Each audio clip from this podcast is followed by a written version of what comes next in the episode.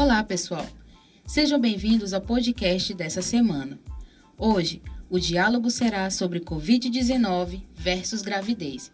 Sabemos que temos vivido uma situação atípica que nos remete desafios a serem enfrentados. Neste podcast, passaremos orientações para gestantes em meio a esta pandemia do Covid-19.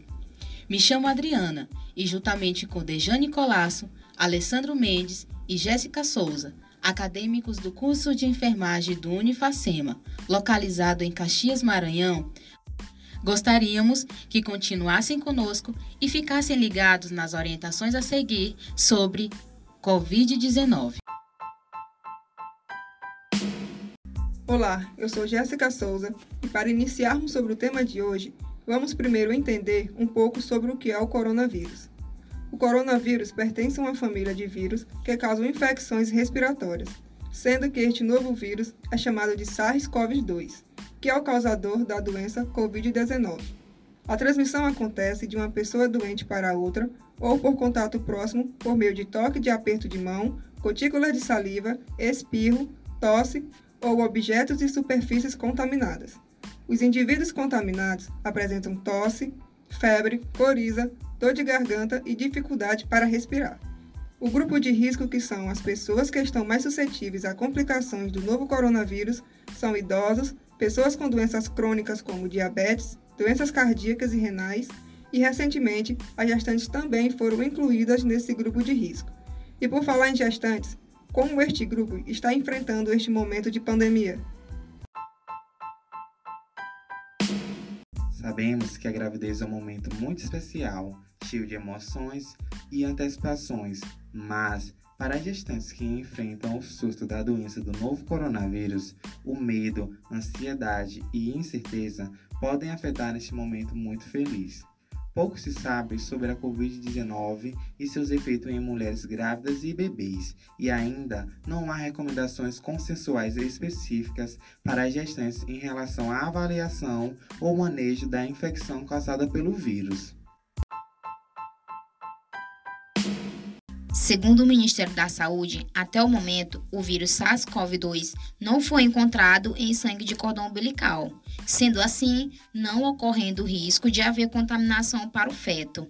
Mas o que pode acontecer é a contaminação pelo contato do bebê com a mãe após o nascimento. Mas para isso, existem cuidados e orientações as quais as gestantes devem seguir. Orientações essas que serão abordadas no decorrer do podcast.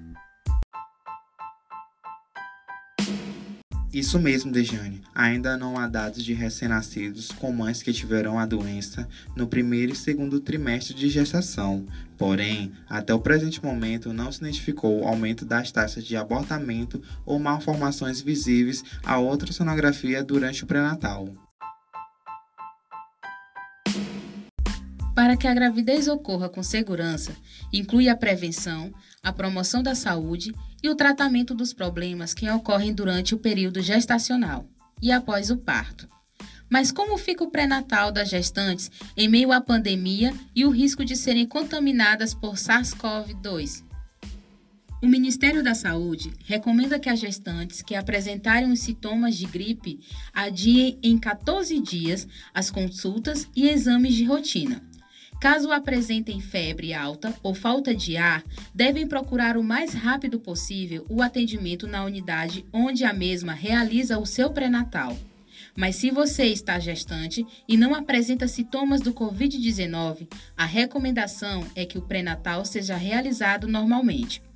Todas as gestantes, incluindo aquelas com confirmação ou suspeita de infecção pela Covid-19 têm e possuem o direito ao atendimento prioritário nas unidades hospitalares e cuidados de alta qualidade, antes, durante e após o parto. As gestantes sem sinais ou sintomas de Covid-19 deverão seguir as rotinas habituais do pré-natal de acordo com seu risco, presença de intercorrências ou morbidades. Em todas as consultas, recomenda-se investigar a presença de sintomas gripais, contatos recentes com pessoas infectadas pelo Covid-19 e mensurar a temperatura axilar. Considere aconselhar o isolamento social e o monitoramento da infecção. Gestante com sinais de Covid-19 leve, confirmadas ou não, deve-se investigar a presença de sinais de gravidade, como a dispneia, que é a dificuldade para respirar, dor torácica, desidratação, hemoptise, dentre outras, na anamnese e durante o exame físico. A Organização Mundial da Saúde e o Ministério da Saúde recomendam para as lactantes que estejam infectadas pelo novo coronavírus ou com suspeita da infecção que utilizem máscara durante a amamentação, como forma de proteger o bebê das gotículas de saliva que possam ser transmitidas da mãe para o filho. E para que a gestante tenha um parto seguro, o Ministério da Saúde organizou uma série de orientações que visam evitar o possível contágio da mãe para o bebê. Lembrando que não há pesquisas que comprovem esta transmissão para o feto. Portanto, é de suma importância que a gestante comunique ao profissional de saúde que qualquer sintoma suspeito de Covid-19, todos devem adotar as medidas de prevenções contra o contágio para um parto seguro para a mãe e o bebê e os profissionais de saúde que o cercam. A gestante em trabalho de parto e com suspeita de Covid-19 deve ficar em quarto separado, em isolamento. Lembrando que é direito da gestante ter seu acompanhante durante todo o momento do parto, pós-parto e internação hospitalar.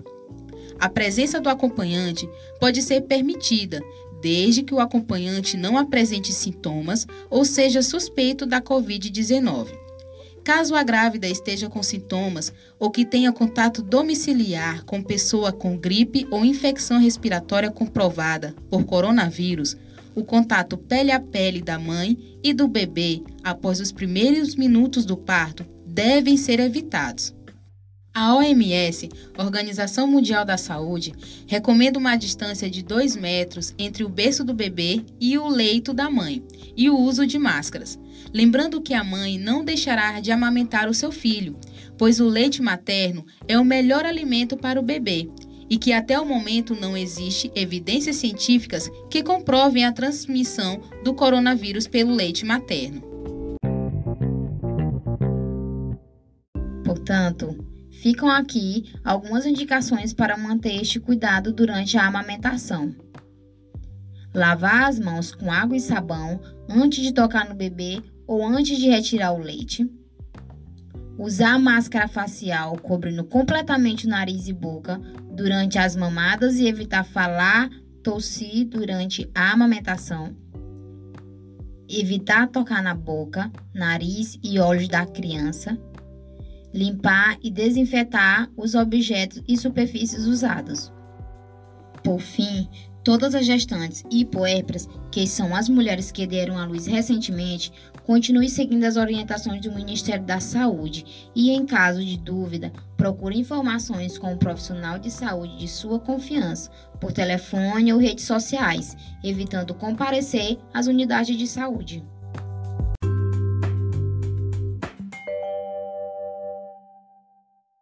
Lembrando que todas as informações repassadas possuem fundamentação científica até o momento da publicação desse podcast. Então, esse foi o nosso podcast de hoje. Espero que tenham gostado. Não deixe de seguir as recomendações do Ministério da Saúde. Obrigada por ter nos acompanhado até aqui. Nos encontraremos no próximo. Fiquem em casa se puder e até mais.